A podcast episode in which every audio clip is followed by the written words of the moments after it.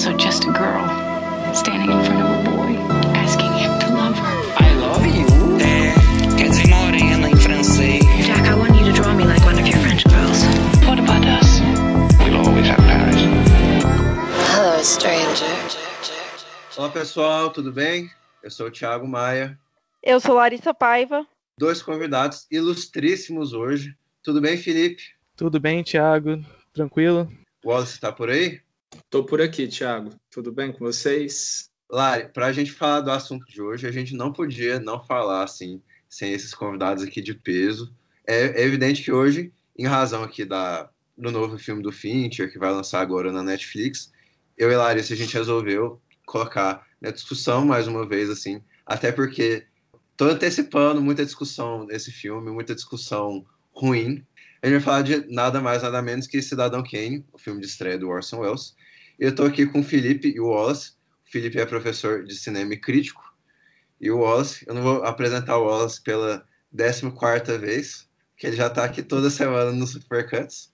A moral da história é que a mesa tá totalmente calibrada, totalmente preparada pra gente falar desse assunto que é tão importante para a história do cinema. É interessante a gente falar e lembrar sempre que a gente tem alguns poucos, mas a intenção é sempre fazer mais desses episódios importantes para a história do cinema. Porque a cada episódio que passa desses, a gente tem mais referência para falar dos filmes, das estreias, dos filmes novos, né? Então, eu acho que esse é um episódio importantíssimo para todos os ouvintes. Então, se você chegou, deu o play, fica até o final. É, não se importe com spoilers, mas ah, escute a gente aí até o final, que hoje eu acho que o episódio vai ser uma aula. A gente está tanto com o Felipe quanto com o Wallace aqui. Eu tenho certeza que todo mundo se preparou bastante. E aproveitem essa aula aí.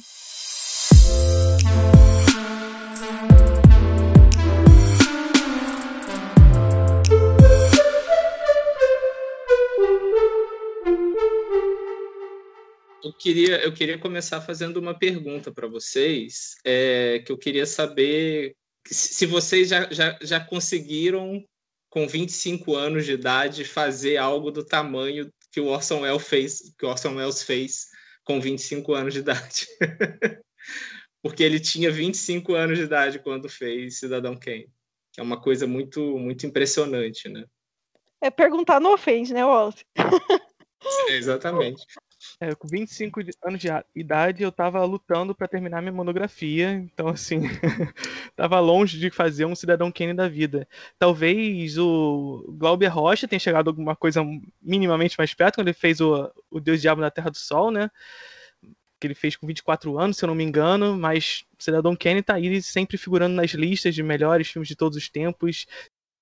Tá sempre ali entre os três melhores, então 25 anos não é pra, não é pra muitos, isso não. Mas eu acho que era 27 anos, se eu não me engano. Ou 26 anos, não sei. 25, 26, 27. Não importa, ele era muito, assim, é ridículo, assim. Eu acho que, em termos, assim, a gente pode discutir se é o melhor filme de todos os tempos e tal. É, não, não, não sei se é uma discussão é, particularmente frutífera, mas, assim, na, na minha cabeça tem que, se você ajustasse aí para a idade, do diretor na, na época da criação, o Cidadão Kane ficaria em primeiro mesmo, assim, quase que inevitavelmente, pela, pela idade, pela genialidade, pela, pelo, sei lá, pela revolução do que foi na indústria. Eu acho que sob essa ótica é difícil que não não seja Cidadão Kane o, o número um, assim, nesse, nesse paradigma.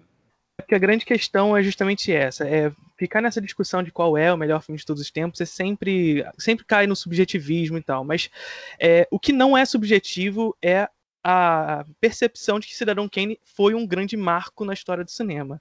Sobretudo por ser, talvez, para muitos pelo menos, é, o marco do, do, da estreia do cinema novo, do cinema novo não, desculpa, do cinema moderno, né?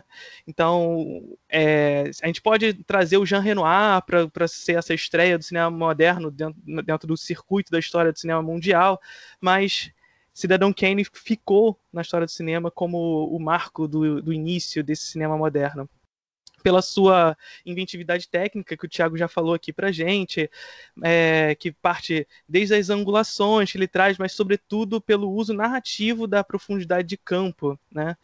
É, isso é bastante perceptível no filme.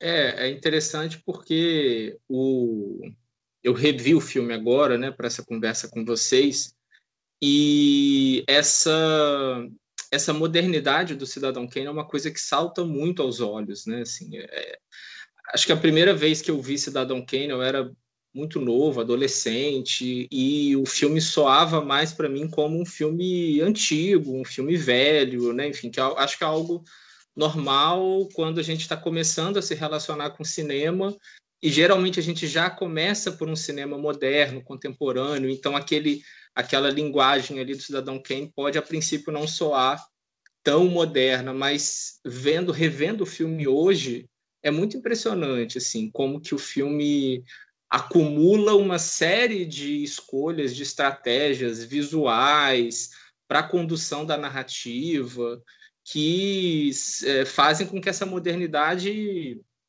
de certa forma exploda na tela, né? Assim, é uma coisa eu acho, acho realmente muito impressionante. Não sei se vocês também sentem isso, assim, vendo o filme, né? Porque, é, assim, é, eu fiquei com a impressão de que, basicamente, existem ali dentro vários tipos de cinema se conectando para formar aquele filme, né? Assim, ele, ele vai desde um, de um classicismo, né? De uma narrativa mais tradicional em alguns momentos, até uma uma inventividade na, na forma como ele embaralha a cronologia, né? Essa coisa de ser um, a, biografia de um, de um personagem a partir de várias perspectivas e que nem sempre são apresentadas em ordem cronológica, mas também como ele usa outras formas de se contar a história dentro daquela daquela narrativa, né? Então ele tem lá o cine jornal, né, que abre o filme e que é até um, ocupa um espaço bastante significativo ali, aquela sequência do cine jornal deve durar,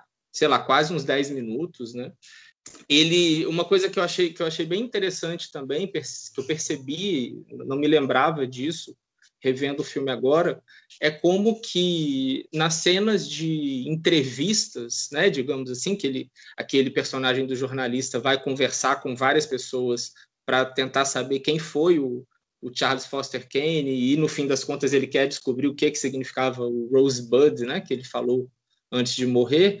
Mas essas cenas de entrevista eu acho interessantes como elas são encenadas, né, assim, a composição visual ali daquelas cenas remete muito à, à composição visual de documentários mais convencionais, né, assim, aquela coisa do, do entrevistado sentado, falando para a câmera, a câmera fica ali durante muito tempo, o Orson Welles raramente corta, e o, o interlocutor dele, que é o, o, o repórter, né, que está entrevistando, ele aparece ali de costas, do, um pedacinho só do plano, né, e ouvindo ah, o que o sujeito está relatando. Ele não costuma, como eu disse, ele não costuma fazer o campo contra campo nessas cenas de conversa, essas cenas de entrevista. Né? Então, parece que ele incorpora ali uma linguagem do documentário de entrevista, mais o cinejornal, mais a, o, o, o, o classicismo, mais esse embaralhamento de cronologias, enfim, de perspectivas. Então, eu acho que essa, essa modernidade do filme realmente é uma coisa que, que impressiona muito. Fora isso que o Felipe já adiantou também, essa questão da, da, da, inventividade visual, né? a coisa, o uso da profundidade de campo, o uso da, do plano sequência também, né? ele, ele, o filme tem vários planos que são muito longos, né? Não, não são planos sequências em que a gente tem aquele, como a gente vê em muitos filmes atuais, aquela coisa da câmera passeando por vários espaços, né? Mas são planos que duram muito tempo sem o corte, né? É, e, e, isso com certeza também faz parte. Alguns teóricos, como André Bazin, inclusive, né, vão vão atribuir essa modernidade ao, ao Orson Welles e ao Cidadão Kane muito por esses elementos estéticos também. É, só rapidamente para completar o que o Wallace estava falando, é, essa questão de, de compor vários, várias estruturas dentro de um único filme é muito interessante, porque assim, o filme começa com aquela, com aquela cena famosa do, do Orson Welles, do Cidadão Kane morrendo e falando lá Rosebud, né? E logo depois ele entra no tal cine jornal que o Wallace bem disse aqui pra gente. É, e nessa estrutura de cine jornal, ele nos remonta a uma ideia mais clássica é, de, de se fazer. Né? É, a gente, eu e o Wallace estávamos até conversando um pouco antes sobre isso é, e dizendo sobre que nessa época existiam já grandes e outros filmes que comunicavam essa mesma estrutura de se fazer filmes mais jornalísticos, mas só Cidadão Kane foi Cidadão Kane. É, justamente porque ele compõe dentro da sua estrutura não somente essa, esse classicismo de se de fazer, mas ele se mistura como um quebra-cabeça mesmo. É, aliás, isso é bastante interessante. Assim que acaba o cinejornal, começa novamente esse filme moderno. Sai o clássico e, e retorna ao moderno na medida em que o jornalista que ali estava apresentando aquele cinejornal, ele fala, tá, agora a gente precisa descobrir o que é Rosebud. Nós precisamos é, montar esse quebra-cabeça. E aí quando a gente vê que o, que o jornalista ele quer montar esse quebra-cabeça, a gente percebe que o conteúdo do filme ele começa a interagir com a forma do filme. Porque o conteúdo é buscar Rosebud, é buscar a peça que faltava. E a forma do filme é uma forma super elíptica. O filme é sempre muito elíptico, ele depende das elipses. Ou seja, ele depende de estar sempre avançando, voltando no tempo o tempo inteiro. Né? E, e, nesse sentido, o Cidadão Kane é, constrói o seu conteúdo sempre se comunicando com sua forma. Obviamente, assim, eu não posso deixar de destacar que algo que me chamou já na primeira cena ali, na abertura do filme, já é algo muito grande, assim, para a época, quando a gente para para pensar nessa produção. E quando eu falo de design de produção, de direção de arte, de cenografia, principalmente, é, é algo que já impressiona por si só. E ao longo do filme, isso vai tirando o fôlego, principalmente alguém que, como eu, fui visitar o Cidadão Kane depois de ver outros grandes clássicos que vieram depois dele, né? E, e ver que algumas teorias são aplicadas até hoje e que, quando são aplicadas hoje, tornam um filme genial e o Orson Welles lá atrás estava fazendo isso. É, é, muito grande, é difícil até de falar o tamanho que isso chega impactando, porque eu, na minha profissão como arquiteta, vejo coisas que estavam lá atrás já no trabalho dele, sabe? Então isso é, é genial, assim. É, eu acho assim, se eu fosse dar certas dicas para algum, alguma pessoa que está nos ouvindo, ou assim, pessoas no geral, ah, eu nunca vi Cidadão Kane, por que, que eu tenho que me importar, né? É, assim, para mim o filme ele realmente se vende na montagem ali do, do Robert Wise, assim. É, tanto, tanto, é que virou um, um brilhante diretor, é, não, não muito ator. É dessas, é, é, inclusive dessas desses acontecimentos aí da história do cinema que as estrelas se alinham, né? O, o Bernard Herrmann fazendo a trilha, o Robert Wise cuidando da montagem, né? Mas para mim o filme ele é bem, ele, ele se vende muito bem no sentido de que ele sabe se vender, assim, ele sabe o que, que cada cena é para é significar, assim, ele, ele sabe entregar a, a, coisa mais dramática, ele sabe entregar a coisa mais operática, assim, o, o filme é muito, conversa é, essa história de forma e função muito engraçado, né, porque a amante dele vai, vai ser uma cantora de ópera, né, e, e ele, assim, e na verdade ele é quem é, é a personalidade maior que a vida, mas na verdade é um, é um filme que sabe ser intimista também. É um filme que sabe, assim, você vê diversas cenas em que ele, ele põe a câmera, principalmente naquela cena, pequeno spoiler do filme, mas não é, acho que não, não conta como spoiler, ele tá com a segunda esposa e eles estão ali tocando piano, eles estão compartilhando certos segredos, e eu acho que se fosse um filme é, só grandioso, já seria um, um excelente filme, por conta do trabalho técnico, por conta mas eu acho que ele é um filme que ele sabe ele sabe usar esse pequeno cavalo de Troia, tipo um filme grandioso, um filme operático, para ele para ele colocar é, uma lupa nesse nesse olhar classista da coisa, assim, tipo é um homem rico, uma mulher talvez não tão rica, ou a, a, a outra família da mulher, a política americana na época, ele dá assim, ele dá um olhar bem minucioso para todas essas relações, assim, ele, ele trata ele trata tudo nessa questão de luta pelo poder e tal, ele coloca um olhar muito especial nisso, então não é só a grandiosidade pela grandiosidade, na verdade, muito pelo contrário. É justamente a condução técnica do filme, ela não, ela não salta os olhos além do que a narrativa propõe, né? Então, é, se existe uma condução técnica ali, essas técnicas elas funcionam como um meio, um meio para conduzir tudo aquilo que se deseja para o filme, a ideia que o Orson Welles quis para aquilo tudo. É, o, o Wallace disse também sobre a questão do, do uso ali da, daquelas cenas meio documentais, do, do personagem sentado à frente do, do, entrevistado, como se fosse uma cena mais jornalística, mas veja, nessas, até mesmo nessas cenas, é, apesar do, o, do Wells não, não fazer o plano contra plano, ela está sempre sendo utilizada de maneira a, a nos conduzir a outros tempos. Então o personagem está ali conversando e aí o tempo volta. E aí a gente vê o que aconteceu sempre. É, então ele está sempre montando esse quebra-cabeça com o tempo, sempre formando esse, esse filme mais elíptico, porque assim, a gente está falando de um filme que quer contar a vida de um personagem é, a vida inteira de um personagem. Então, qual é o, qual é, o que, que faz sentido para um filme como esse? O que, que faz sentido para um conteúdo como esse? Nada mais do que uma forma que nos comunica justamente a ideia de uma elipse, voltar no tempo sempre para falar desse cara. E muito mais com essa técnica que o Thiago bem vem dizendo de trazer um conteúdo jornalístico. E aí essa montagem que você citou, Thiago, ela é fundamental com toda certeza, justamente porque nós estamos falando de um filme elíptico, de um filme que precisa não só mostrar o presente, mas mostrar diversas estruturas temporais dentro de um único filme, de fato esculpir o tempo ali, né? é, é, isso que o, que o Orson Welles vai acabar fazendo dentro da sua ideia geral para o filme. É, essa coisa de forma e conteúdo que se que dialogam de uma, de uma maneira muito orgânica, né?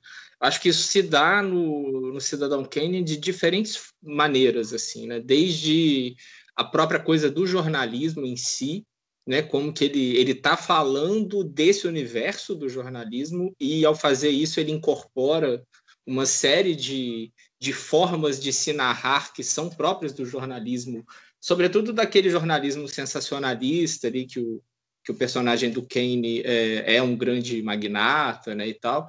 E, ao mesmo tempo, por exemplo, essa coisa de, de ser uma narrativa é, toda baseada em elipses e essa ideia de uma de uma biografia que vai se construir a partir da memória de outras pessoas a respeito daquele personagem e que são, portanto, é, como disse o Felipe, peças de um quebra-cabeças, né?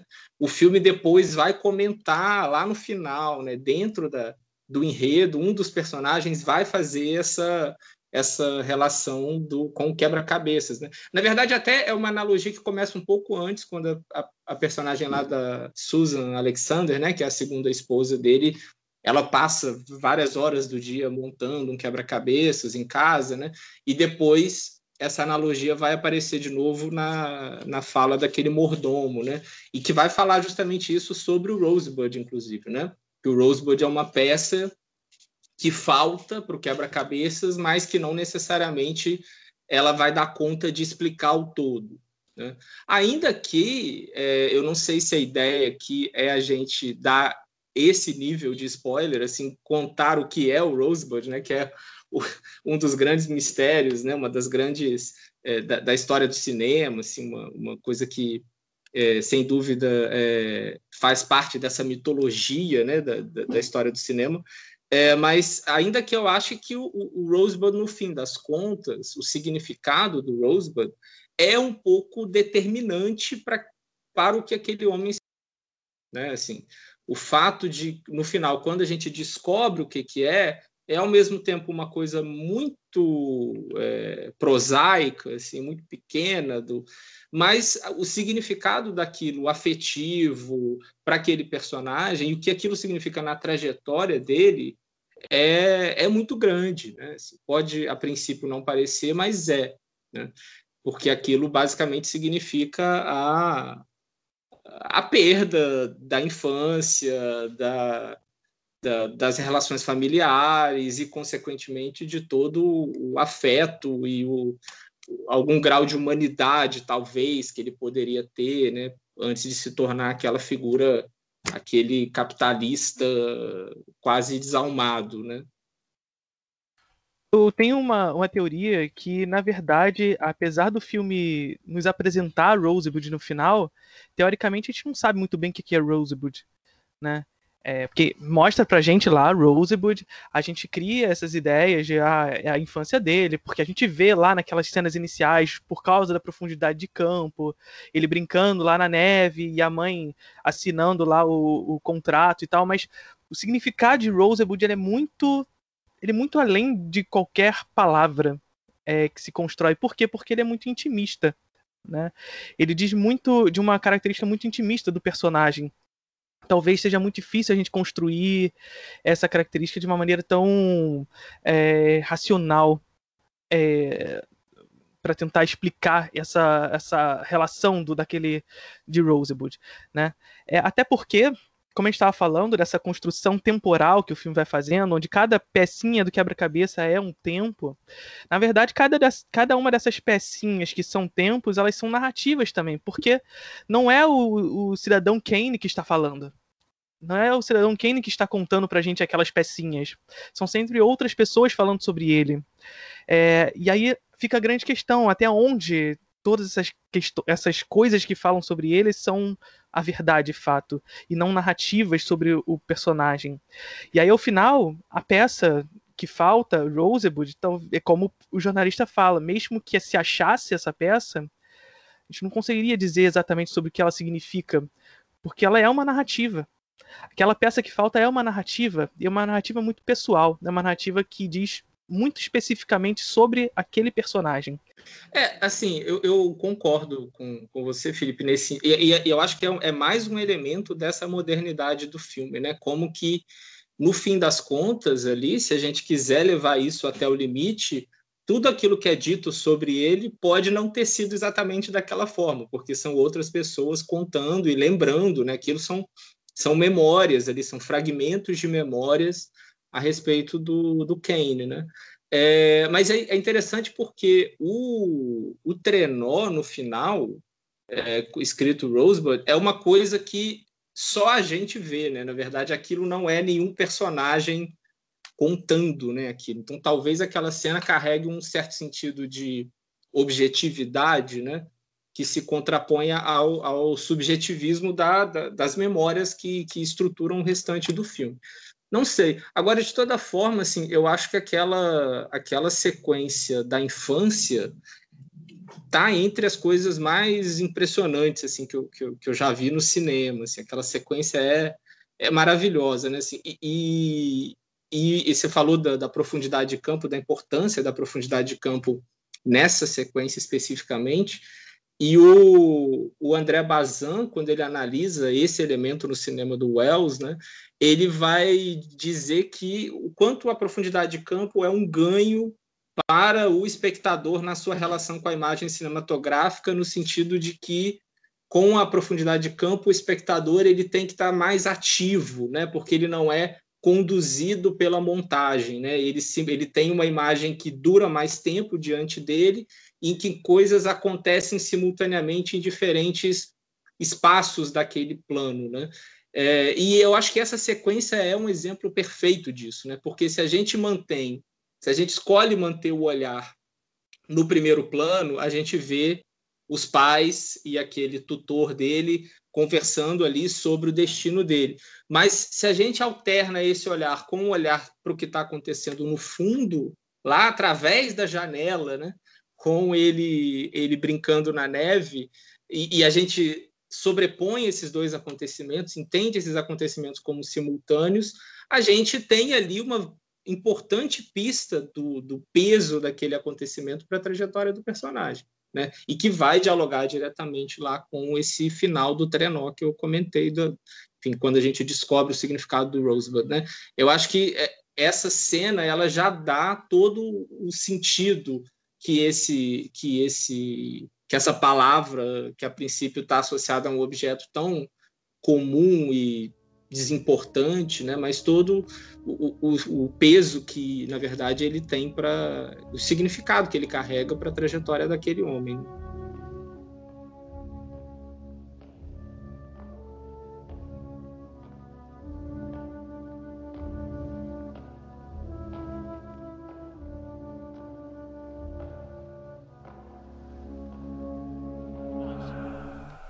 Mankind, freedom is indivisible. And when one man is enslaved, all are not free. When all are free, then we look and look forward. As sobreposições, né, como ela estava falando, eu estava pensando aqui exatamente sobre isso, porque as sobreposições elas podem contar uma história só, dependendo de um ponto de vista, como podem contar infinitas histórias. E eu acho que isso tem muito a ver com as memórias. As memórias elas não são muito fiéis.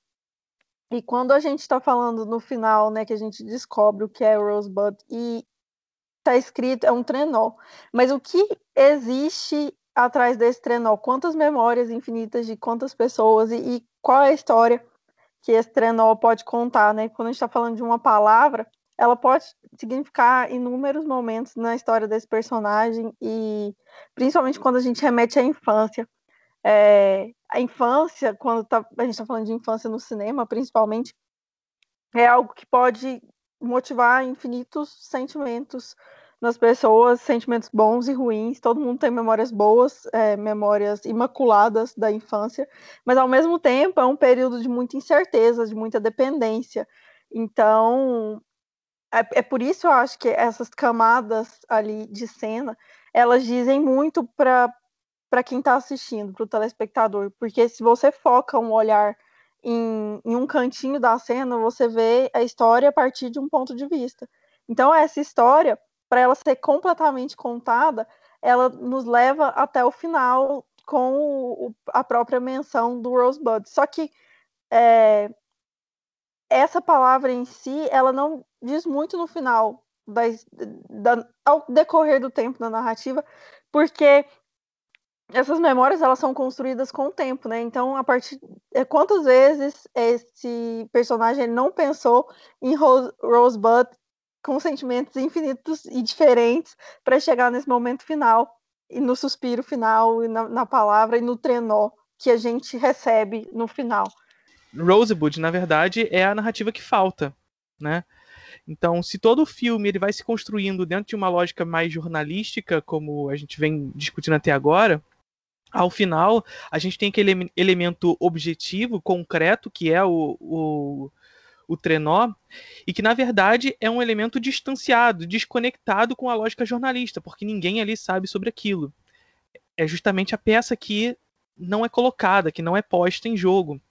É, mas ao mesmo tempo, essa peça que falta ser colocada, essa peça que falta para esse quebra-cabeça de tempos, e que nos é apresentada lá nessa cena da profundidade de campo e tal, ela é uma narrativa, como a gente como a gente estava discutindo. Por mais que nessa cena a gente conecte algumas questões sobre esse tempo, sobre o que o que foi Rose, Rosebud, o que foi, a, é, a, o que representava aquele tempo para aquele personagem, é, é algo que nem mesmo aqueles jornalistas, nem mesmo nós, acredito eu, temos a capacidade de colocá-lo de uma maneira tão objetiva.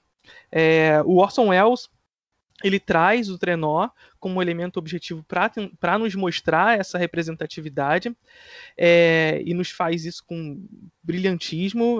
Afinal, é, o filme se constrói a partir disso, né? Então a gente tem Rosebud sendo falado lá no início, aí o cinejornal e logo depois a gente tem o, o, cinema moderno voltando.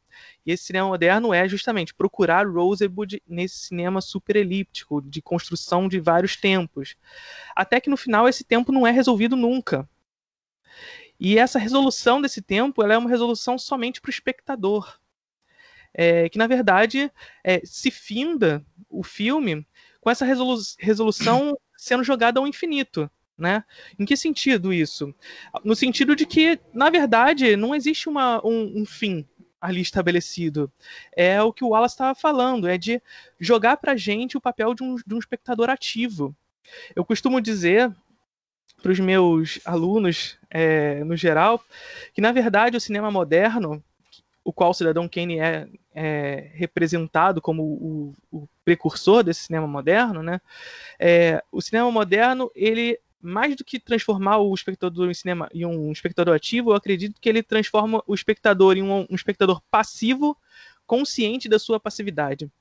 É, porque no cinema clássico o espectador é passivo e ponto. No cinema moderno, o espectador ele é continua sendo passivo, afinal ele não pode mudar os rumos das ações. As ações serão sempre as mesmas dentro do, da construção narrativa, mas ele agora começa a ter consciência da sua passividade. Ele sabe que é passivo. E o filme termina e ele pode construir mais sobre aquilo. E é isso que Rosewood traz pra gente. É, tem uma coisa. Você estava falando, Felipe, eu fiquei pensando assim, o quanto é, é bonito, de certa forma, isso que o, que o filme faz, e é sofisticado, né? Assim, se a gente for pensar que parece que existem diferentes camadas de busca no filme pela explicação desse, da vida desse personagem. Né? Assim, então, a gente é apresentado primeiramente a esse personagem através do cinejornal, que é basicamente ali uma compilação de grandes momentos, de momentos públicos da vida daquele sujeito. Né? E que, na verdade, no fim das contas, dizem alguma coisa sobre ele, mas muito pouco, né? porque nós somos muito mais do que nós somos, do que quem nós somos publicamente. Aí o restante do filme é uma segunda busca, né? Que é isso que você falou, essa coisa do desse cinema moderno elíptico que vai atrás através das memórias de outras pessoas tentar capturar quem é essa pessoa. E a gente passa a conhecer muito mais o, o, o Kane, né? O Charles Foster Kane. É, mas ainda assim, a gente está muito, no final das contas, a gente está muito longe de conhecer de fato aquela pessoa, né? Porque a, essa última, esse último plano ali do Rosebud, do, do, Rosebud, do trenó pegando fogo, é, eu acho que é mais uma confirmação de que é como que, que, que dizendo para gente, né? Olha, é, mesmo que essa, essa narrativa ela tenha acessado alguma, algum grau do, da intimidade desse personagem, mas existe uma intimidade mais profunda que está aqui é, introjetada no significado desse objeto, é, que o filme, que, que a analística, que a, as memórias de outras pessoas que conviveram com ele não consegue acessar. Né?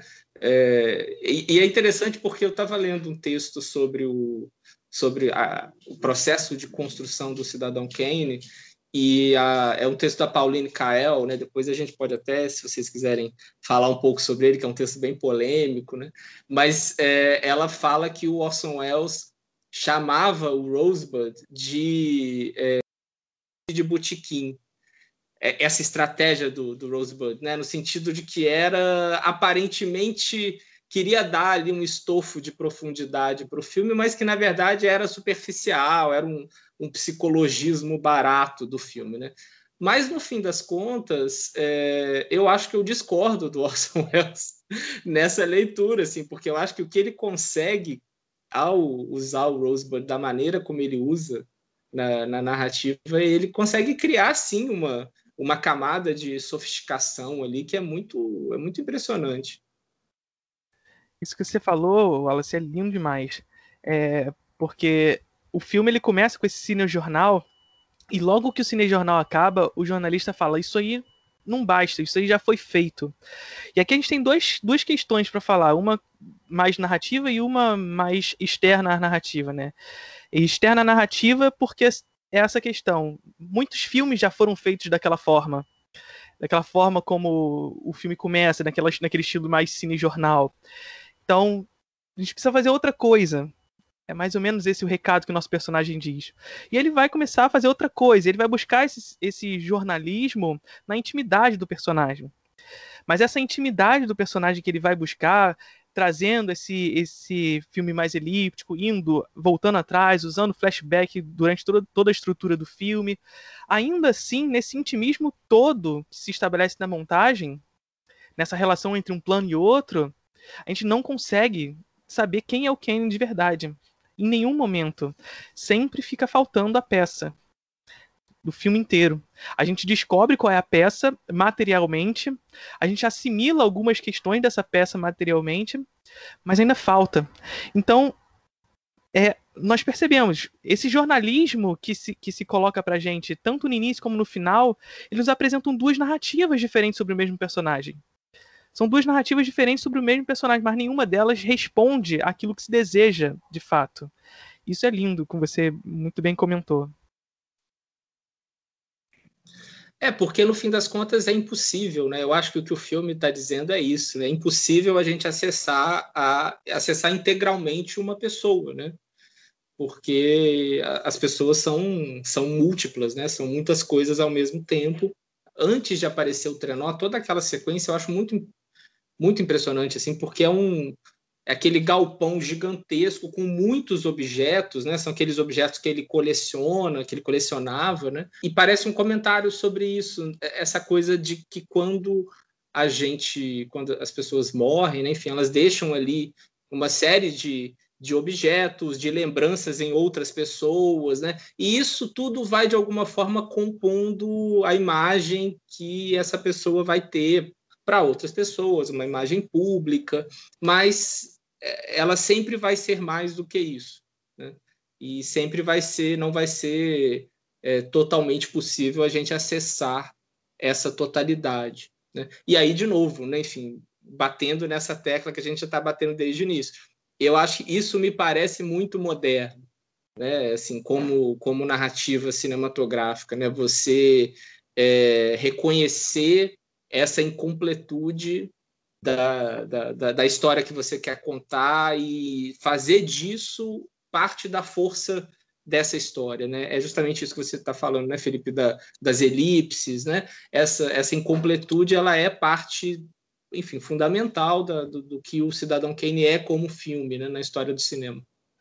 Por mais que o cinema estrutural, o filme dele seja estruturalmente moderno, o questionamento é clássico e vendo o que é esse homem, né? Quem é esse homem? O que é mesmo esse homem? E, e é uma resposta que a gente não tem nem é, após a morte, né? Acho que é interessante falar por essa perspectiva, porque é um questionamento muito claro de início ao fim, principalmente quando o filme inicia com esse mini doc para com memórias muito bonitas para explicar esse personagem, mas ao mesmo tempo é, não é contando a vida de alguém que você sabe realmente quem é essa pessoa, até porque é, existem infinitas pessoas ali, né? Ele vai da infância, isso vai contando aos poucos pra gente quem ele é, mas a pergunta fica eternamente de quem é esse homem, o que ele é, não é só uma memória-chave que vai contar pra gente. Eu acho que é, tá aí o, deboche ali do, do jornalista, né? Como se aquilo fosse era o furo da matéria, mas no final das contas é toda a história dele em si. Tem um filme brasileiro, um curta-metragem brasileiro do Jairo Ferreira, que se chama Nem Verdade Nem Mentira. Fala justamente sobre o ofício jornalístico, mas muito mais do que falar do ofício jornalístico, fala sobre narrativa de fato. E que eu acredito que isso diz muito sobre o Cidadão Kane. Tem uma frase específica do filme que diz o seguinte: é, se a mentira é mais, é mais legal, é melhor do que, a ver, que a, do que a verdade, que se imprima a mentira. E é muito isso que Cidadão Kane vai, vai acabar nos dizendo, porque aquele início é, o, é um cine, um cine, é, um cine jornal super sensacionalista ao estilo do personagem pelo qual é, se influencia para criar o, o, Charles Foster Kane, é, que na verdade não é na vida do cara, né? É, são fragmentos de vida dele. E que depois vai tentar se, se averiguar qual é essa vida de verdade, também nunca vamos conseguir. Então, é sempre mais bonito para o jornalismo imprimir a mentira, é, imprimir a narrativa. Acho até bom porque eu gostaria de pegar esse ponto, o, aspecto jornalístico do filme. Eu tenho, eu, eu assim, por mais que eu goste, eu, eu adoro é, Michael Mann, eu adoro o informante do Michael Mann, eu adoro certo cinema, é, um, um, certo cinema mais contemporâneo que aborda esse jornalismo, né? Mas o que aqui, para mim, me chamou muita atenção no Cidadão Kane é como toda essa construção política é feita, no seguinte sentido. É, às vezes no cinema moderno, e mesmo num filme como O Informante, a gente vê uma certa tendência, assim, principalmente do cinema americano, num cinema mais é, fiel a, a, a, assim, tem uma fidelidade forte com instituições. E no Informante nós vemos assim a o melhor da mídia americana. Nós vemos assim, o melhor, um pouquinho do pior, que o Michael Mann não é um diretor que quer esconder aquilo, mas assim, a gente quer ver a mídia como algo unicamente nobre, algo uma instituição justa, né? Assim, você é um meio de se fazer justiça, né? E ali, até um pouco na, na forma que o Orson Welles brinca com forma e função do filme, é, o filme fa faz de maneira muito brilhante, né? Porque ele, ele caricaturiza aqui tudo muito, muito bem feito, né? Ele faz um, um, uma caricatura dele como magnata e dono de jornal, ele faz uma caricatura do trabalho jornalístico, ele faz uma caricatura das rivalidades políticas, e eu acho que isso é uma grandiosidade muito grande do filme. Eu acho que o filme se vende muito bem nesse aspecto, né? Porque acho que o cinema moderno, ele, ele às vezes tem muitas papas na língua, o cinema mais contemporâneo, perdão, tem muita papa na língua, e aqui ele, ele, ele joga essas contradições muito muito no foreground, sabe? Ele, tá, tá tudo muito muito visto assim. A forma como ele faz a campanha política dele, a forma como muitas vezes assim ele se ele se, se coloca no trabalho de passar uma mensagem antifascista, de passar uma mensagem populista, de se colocar como alguma espécie de salvador da pátria. Então, e é por isso assim que na, na pelo menos no universo do, do cinema americano, o Cidadão Kane, para mim, é um filme que se destaca muito porque ele, ele brinca, talvez assim, melhor que qualquer outro filme, e isso é um, é um tema muito americano, de você ser o grande homem, assim, o grande empresário, o grande herói, assim, é, tantos filmes, assim, tanto, tanto filmes bons quanto filmes ruins, assim, né, tipo, sei lá, é, aqui, essa, se você pensar, essa, essa espetacularização hollywoodiana de alguém que vai salvar todo mundo na guerra, né? Tipo, mas aqui eu acho que é o é o ícone entre aspas bom disso, né? De você ter um grande cidadão, tá? Tanto cidadão Kane, um grande cidadão, assim, um grande homem é, que tem talvez assim mais poderes que a média dos homens. Ele é mais inteligente, ele é mais ambicioso, ele é mais talvez assim dedicado. Mas e, e assim, como essas contradições são feitas de você mostrar o lado ruim e o lado bom, é, é algo que eu acho que realmente dialoga muito com essa noção dos heróis americanos, como se constrói e desconstrói heróis. E assim tem, tipo, se você pegar o cinema de faroeste, assim, a noção da construção do herói está muito bem feita, né? É, eu, eu poderia citar inúmeros outros exemplos aqui, né? Mas eu acho que aqui isso é muito inserida no contexto político da época que era um, era um contexto de Segunda Guerra, era um contexto de preocupação social das elites, é, em que as elites estão sendo é, perseguidas, mas assim é, visíveis. Então, eu acho que está tudo ali no filme de maneira brilhante também. É, acho que se eu não me engano, é logo no início do filme, é, a gente vê uma cena que é muito muito próxima do que a gente vê hoje em termos políticos, né? É, a gente vê primeiro um grupo de pessoas gritando: ah, Charles Foster Kane é um comunista. E do outro lado parece a cena dos comunistas falando: é, Charles Foster Kane é um fascista. E assim, o que, que, é esse cara afinal? O que, que, é esse ícone que se constrói?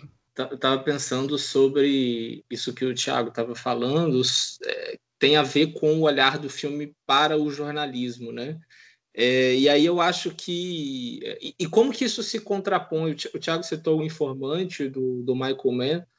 É, eu acho que é um bom exemplo, mas até citaria outros em que me parece que essa, essa leitura heróica do jornalismo é até mais acentuada, tipo Todos os Homens do Presidente, ou para ficar no mais recente, o Spotlight, né, que ganhou o Oscar.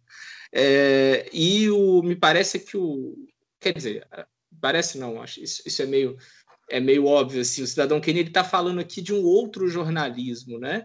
É, está falando do, do, jornalismo sensacionalista, esse jornal da, da, chamada imprensa marrom, né? E aqui é importante a gente ter como referência a, a inspiração dele, né? Assim, o filme é o, a biografia do Kane, ela é em boa medida inspirada na trajetória de um sujeito que estava vivo naquela época ainda chamado William Randolph Hearst. Né? E William Randolph Hearst era um magnata da imprensa que tinha inúmeros jornais, rádio, que tinha um poder de influência econômico e político enormes, inclusive em Hollywood, né? E, e o filme é muito é muito é, baseado em episódios da vida dele, né? Não todos, não todos os episódios do filme, mas em boa medida esses episódios do filme vêm dialogam de alguma forma ali com episódios da vida do Hearst. O que inclusive foi uma foi um problema para o filme, né? O filme teve uma carreira comercial muito prejudicada em boa medida por causa disso, porque o Hearst fez campanha pesada contra o filme. Né? Teve, inclusive, uma, uma tentativa de destruição dos negativos e de todas as cópias do filme para que o filme não fosse nunca exibido, o filme deixasse de existir antes de ser lançado. Né? É, então, o, o, o, eu acho que a inspiração é essa, desse jornalismo sensacionalista, dessa figura que é uma figura muito ambígua, muito poderosa né, e presente na vida americana daquele momento. É, e eu acho que o filme lida muito bem com essa ambiguidade. Né? Eu acho que, ao mesmo tempo que o filme é, tem toda essa, toda essa sofisticação na aproximação do personagem, de mostrar essas várias camadas, isso tudo que a gente falou, né? dessa impossibilidade de acessar completamente quem era aquela pessoa. É, mas eu acho que o filme também não se priva de assumir uma postura crítica com relação ao que ele representa na sociedade americana, né? É, e aí me parece que o filme, a gente, se a gente olha atentamente, a gente percebe que o filme tem ali uma série de, de, de posições políticas é, mais à esquerda, né? E que são críticas àquele tipo de, de figura é, daquele do grande capitalista, né? Do grande magnata que controla é, o, basicamente controla os rumos do país em alguma medida, né? Assim, ele tem uma ele tinha um poder de influência, como eu disse, muito grande, né? E aí eu acho que tem duas duas chaves aqui que são importantes para a gente perceber isso. Um personagem que é o personagem do Jedediah, né? Que é o, aquele crítico de teatro que é muito amigo do Kane, né? É, ele me parece ali uma espécie de olhar do, do Orson Welles e do, e do roteirista do, do Mank, né? É, para aquele mundo, assim, ele é um pouco alter ego deles de alguma forma, né? É, e ele é uma espécie de voz da consciência do personagem, do Kane, né? Tem aquela cena do, da declaração de intenções, né? Que é muito muito marcante. É, e uma e uma outra chave que eu acho interessante é uma conversa que os dois têm, que é no momento ali que eles meio que rompem, né? E que o, o, o Jedediah resolve ir para Chicago, né? Enfim, seguir a carreira dele lá. E que ele fala, ele está bêbado, né? E aí ele fala isso de que é, eles estão discutindo política e ele fala que se os trabalhadores, se os explorados de fato se organizassem, as coisas seriam muito diferentes, né? Enfim, e que pessoas como Kennedy aí sim teriam que realmente se preocupar e tal. Então, assim, eu acho que o filme tem ali essa, esse olhar de esquerda, esse olhar crítico a, a essas figuras muito poderosas, esses grandes ícones do capitalismo americano, mas, ao mesmo tempo, o que eu acho é, que é uma coisa muito boa do filme, né? Ele, ele não fica na caricatura desse desse personagem como um, representante de uma certa vilania política econômica. Né? Ele se aprofunda muito mais, mesmo que, como a gente falou, reconhecendo a impossibilidade de compreendê-lo por completo, mas ele vai na intimidade do personagem, ele vai transformar aquele, aquela figura numa figura bastante complexa, né? Eu fico pensando assim que é, o Hearst na época ele ficou muito puto com o filme, né? Tanto que ele fez o que fez, é, mas enfim é até compreensível. O cara teve ali a, a intimidade invadida de alguma forma e tal. É um retrato um pouco. É, eu acho que eu me sentiria um pouco lisonjeado, assim, de fazer uma biografia desse, desse nível, né, sobre mim, assim, porque ele não. Ele constrói o personagem de fato com muita complexidade, né? Mas é claro, o Hearst olhou ali não como um, um olhar artístico, né, mas olhou simplesmente com o olhar de um, de um empresário que estava vendo aspectos da sua vida sendo usados por alguém que ia lucrar de alguma forma com aquilo e que ele achava que estava é, depreciando a imagem dele, né? Inclusive, é, para trazer um pouco mais perto da gente, a gente tem o Roberto Marinho, né? É, tem até um documentário que chama Beyond Citizen Kane, um documentário britânico, se eu não me engano, tem no YouTube, só procurar. E traz esse paralelo sobre o Roberto Marinho e a nossa história televisiva aqui do Brasil, né, das comunicações.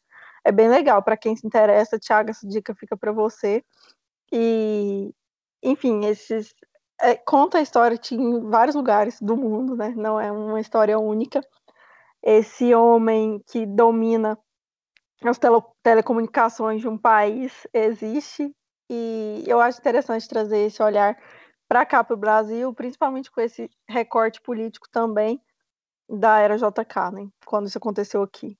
Como isso vai ser inevitavelmente assunto no filme Mank do David Fincher, a polêmica do, do roteiro do Orson Welles com Herman J. Mankiewicz e a, a, um pouquinho da personagem da Pauline Kael, o que, que ela representa nessa história toda. Vocês têm alguma impressão, assim, algum palpite é, de como de como a gente vai continuar falando disso? Isso é uma falsa polêmica?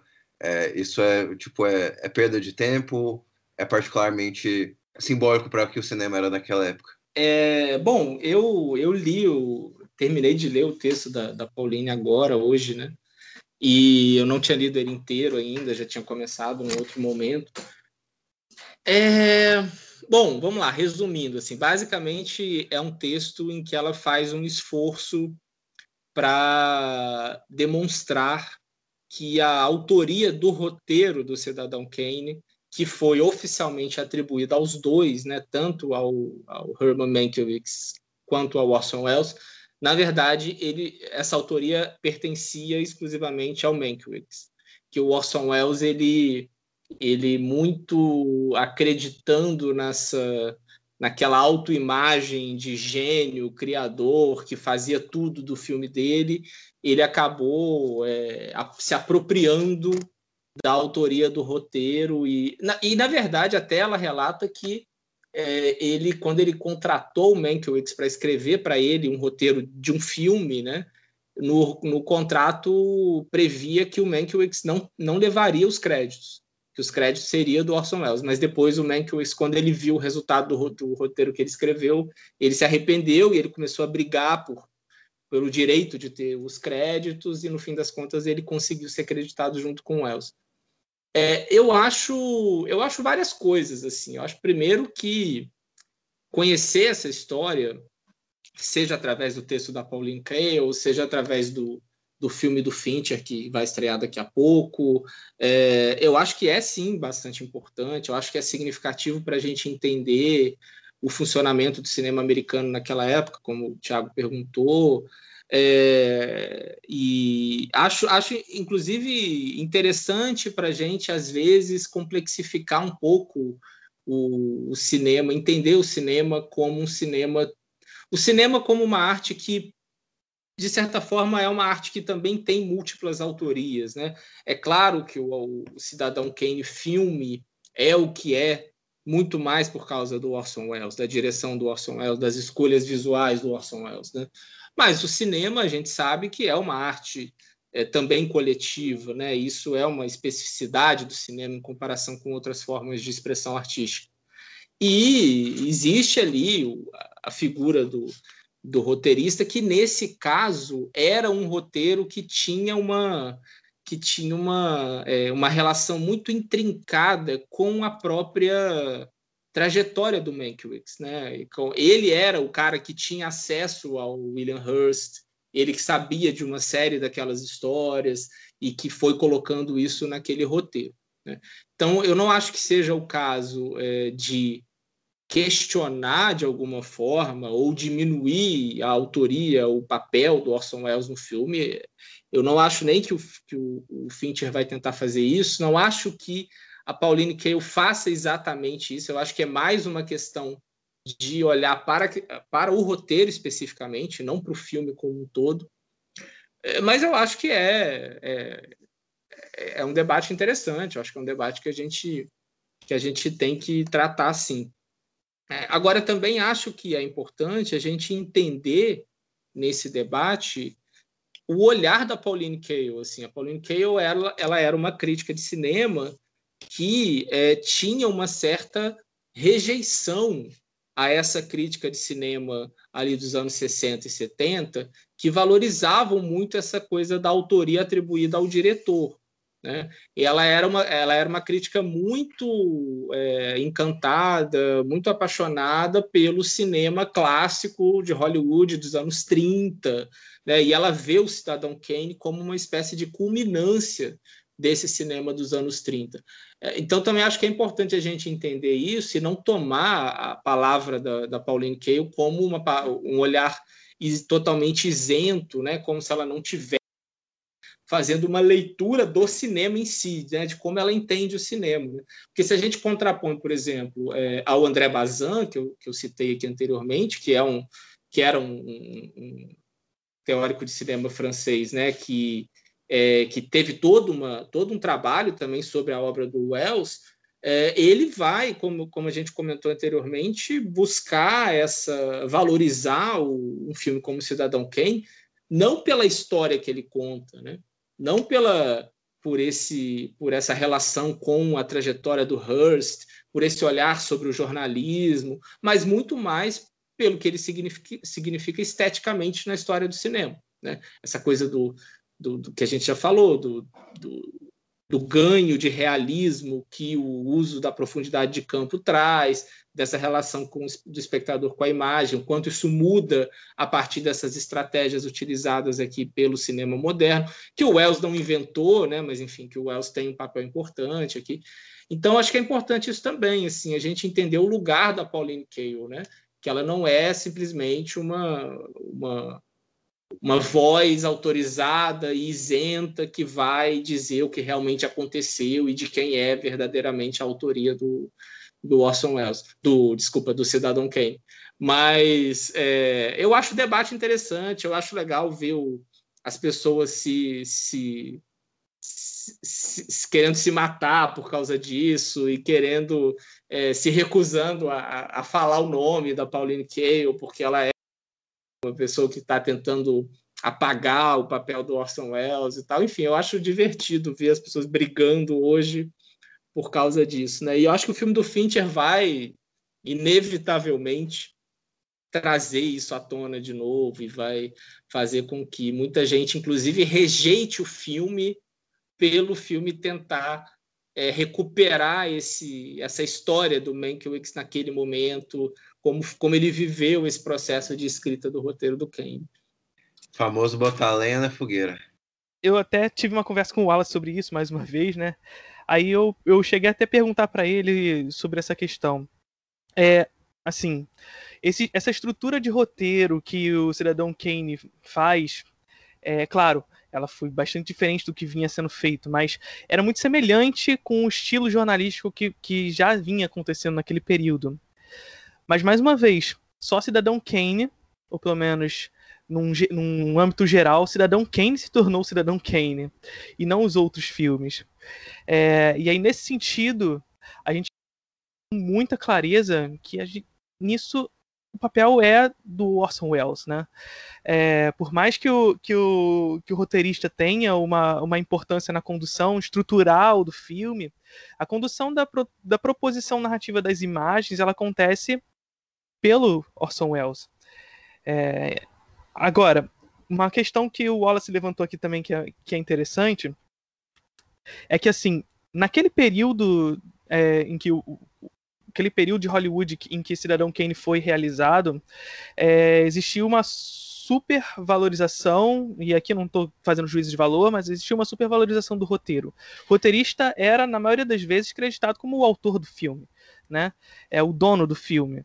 E aí faz muito, entre aspas, sentido, não no, no sentido de, de faz, falar que o Orson Welles é bonzinho por causa disso, mas faz muito sentido o Orson Welles querer é, acreditar o nome dele no roteiro, porque ele queria ser acreditado como o autor do filme, né? Por mais que ele não tenha escrito e tal, era esse o desejo dele. É, talvez ele já acreditasse desde já que o autor de um filme não é o roteirista em si, e sim o diretor, como a galera lá dos anos 50, 60, porque o Bazan já começa a escrever antes dos anos 60, né? Já começavam a dizer que, na verdade, o autor do cinema seria o diretor.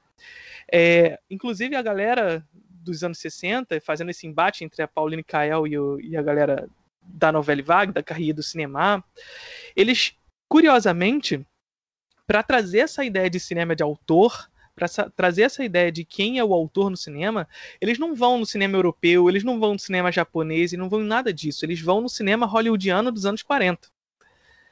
Eles vão nesse cinema, dos anos 40, nos 30.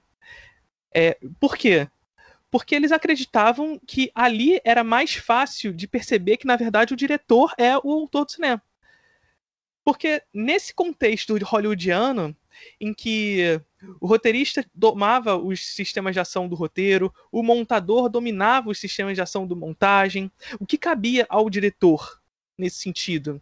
Cabia a mise-en-scène e a construção narrativa dos planos e etc. E nesse sentido, é, a gente percebe que por mais que o cinema hollywoodiano desse período é, atribua grande parte da autoria do cinema ao roteiro, se a gente vai ver um filme do Orson Welles, se a gente vai ver um filme do John Ford, se a gente for ver um filme do Howard Hawks, a gente sempre vai ver um filme diferente e muito próprio de cada um deles. É, justamente, e, e, assim, muito além do que está estabelecido dentro das convenções hollywoodianas, porque é, existe uma autoria que está dentro do plano, que está dentro da mise-en-scène, e não à toa, portanto, que essa galera dos anos 60, dos anos 50, lá da França, vai para Hollywood para exemplificar quem são os autores do cinema.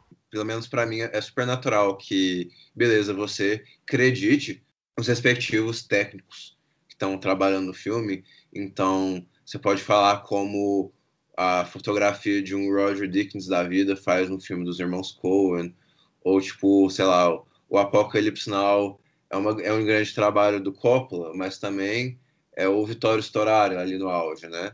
Eu acho que para nós assim não, é, não seria muita polêmica, graças a grandes é, trabalhadores técnicos ali do filme, seja no caso de Cidadão Kane, eu acho que até não se limita ao, ao grande roteiro do, do, do Mankiewicz, né? Eu, eu citei só para só ficar nas citações mais óbvias o, o Bernard Herrmann e o Robert Wise, que fazem a, a trilha e a montagem, né?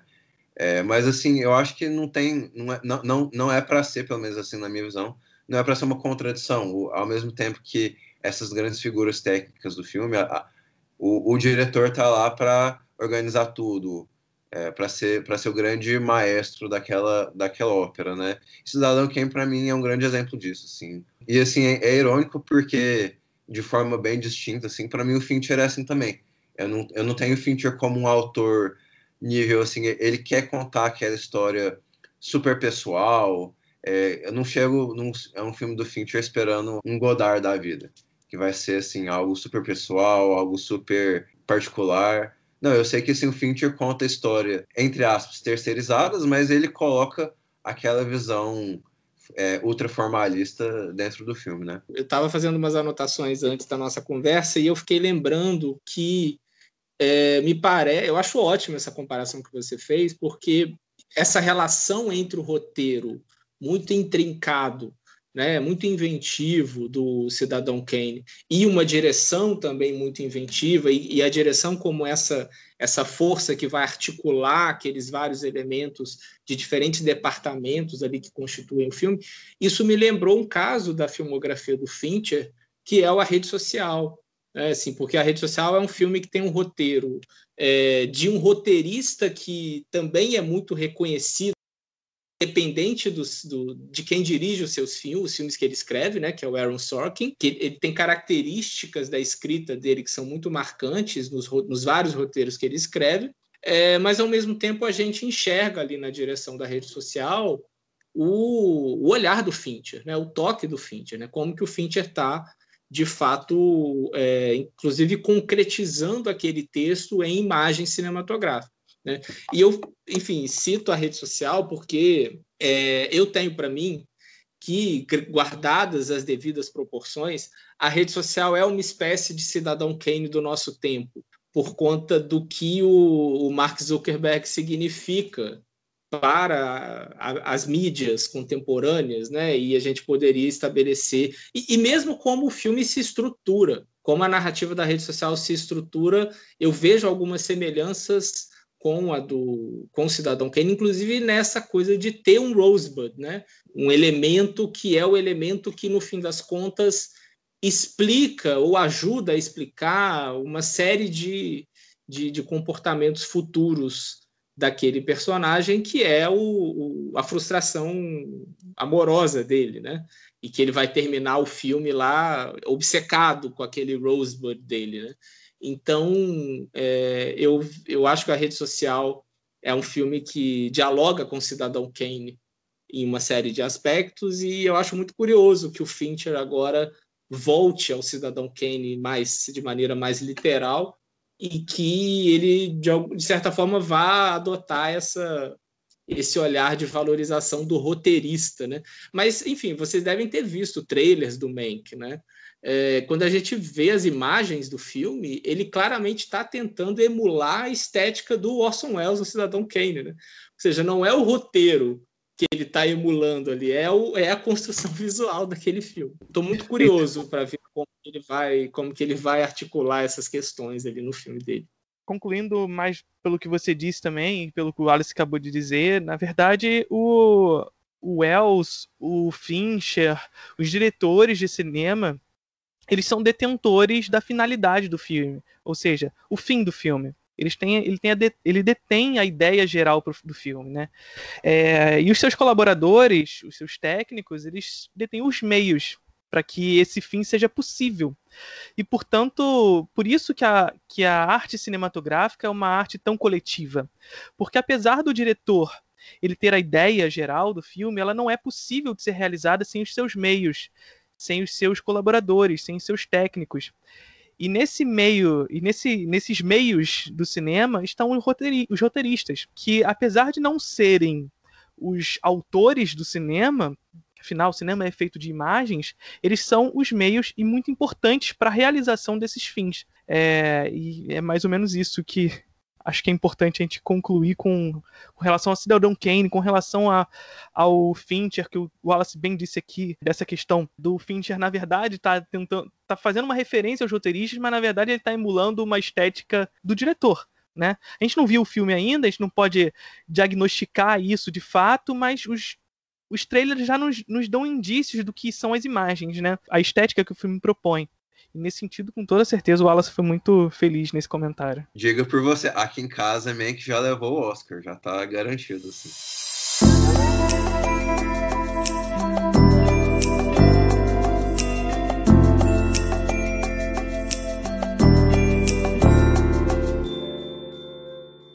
Wallace, o que você tem para indicar para a gente hoje?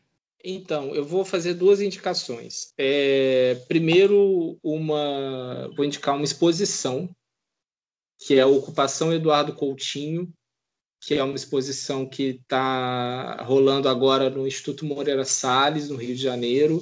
Ela já esteve em São Paulo ano passado, pré-pandemia, né? enfim, então ela teve ali toda uma possibilidade de visitação sem nenhuma restrição. Agora no Rio é, a, a, visitação ela é restrita, você tem que agendar com antecedência, tem, tem toda uma série de protocolos para você conseguir é, acessar a exposição, mas é, a exposição é incrível, né? Assim, a gente já conversou aqui num episódio anterior sobre o cinema do Coutinho, né? Eu acho que para quem gosta do, dos filmes dele, da história da, da obra dele, né? Como que a obra dele foi se construindo ao longo do tempo, é uma experiência é, impressionante. Assim.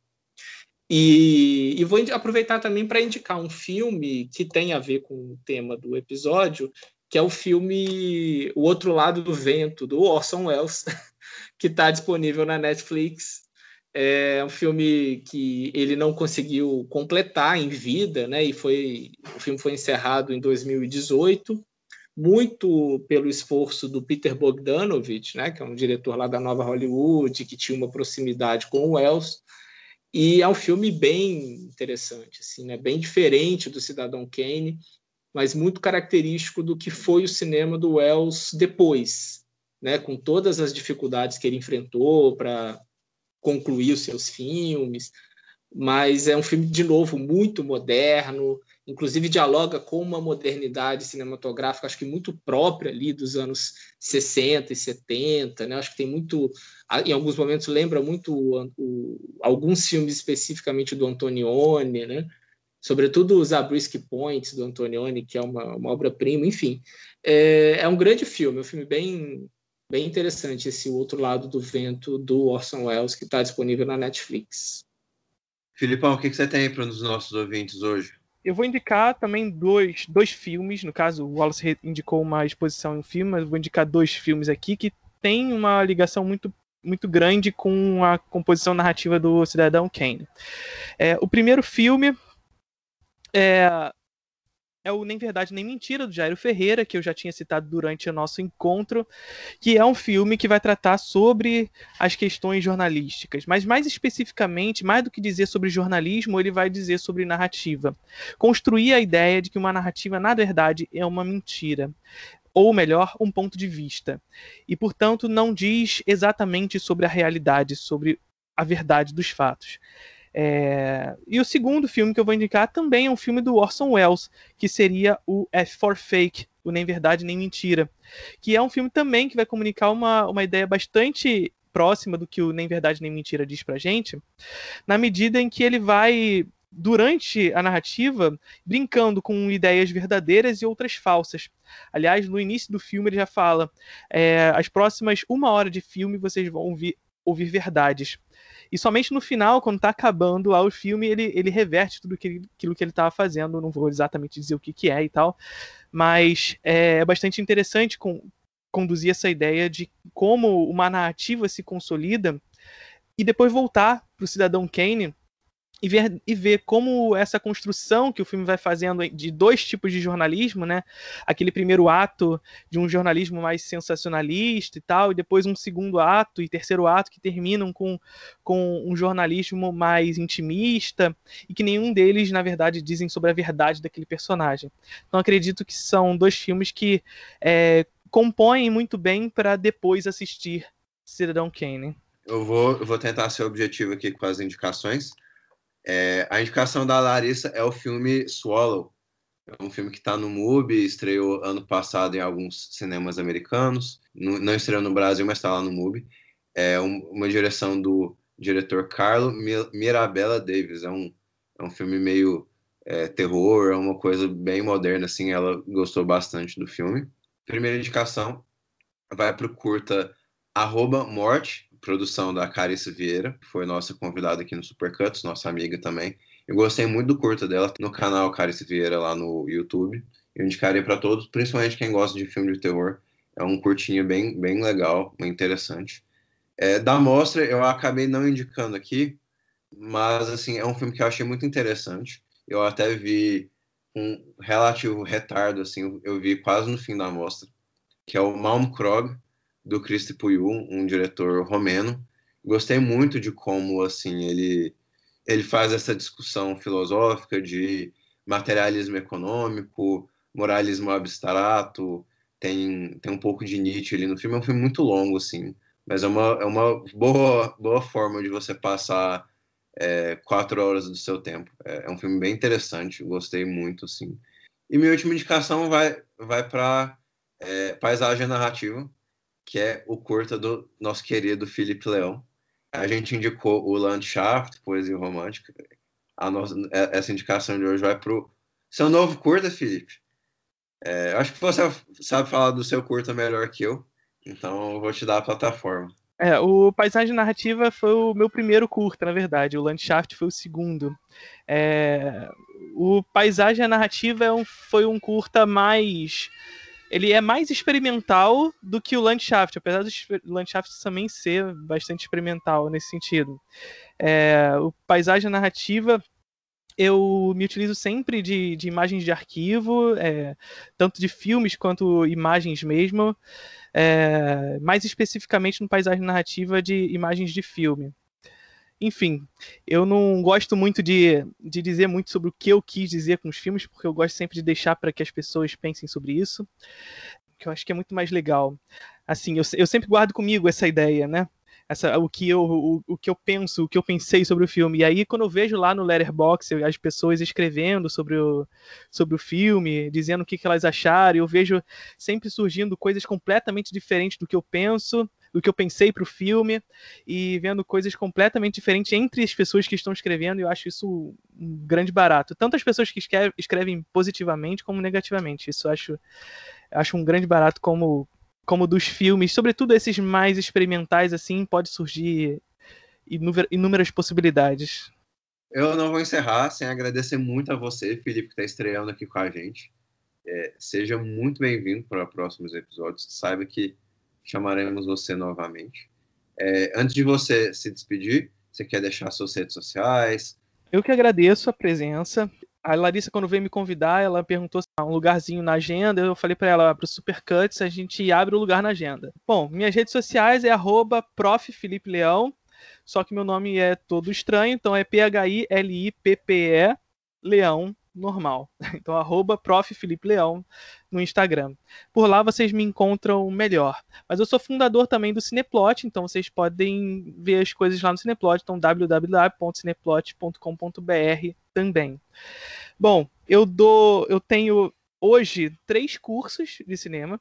O primeiro é o do Frame Narrativa, que é um curso gravado, que por enquanto está com inscrições fechadas, mas vai abrir em breve. Eu não sei exatamente quando o, o podcast vai ao ar, mas enfim.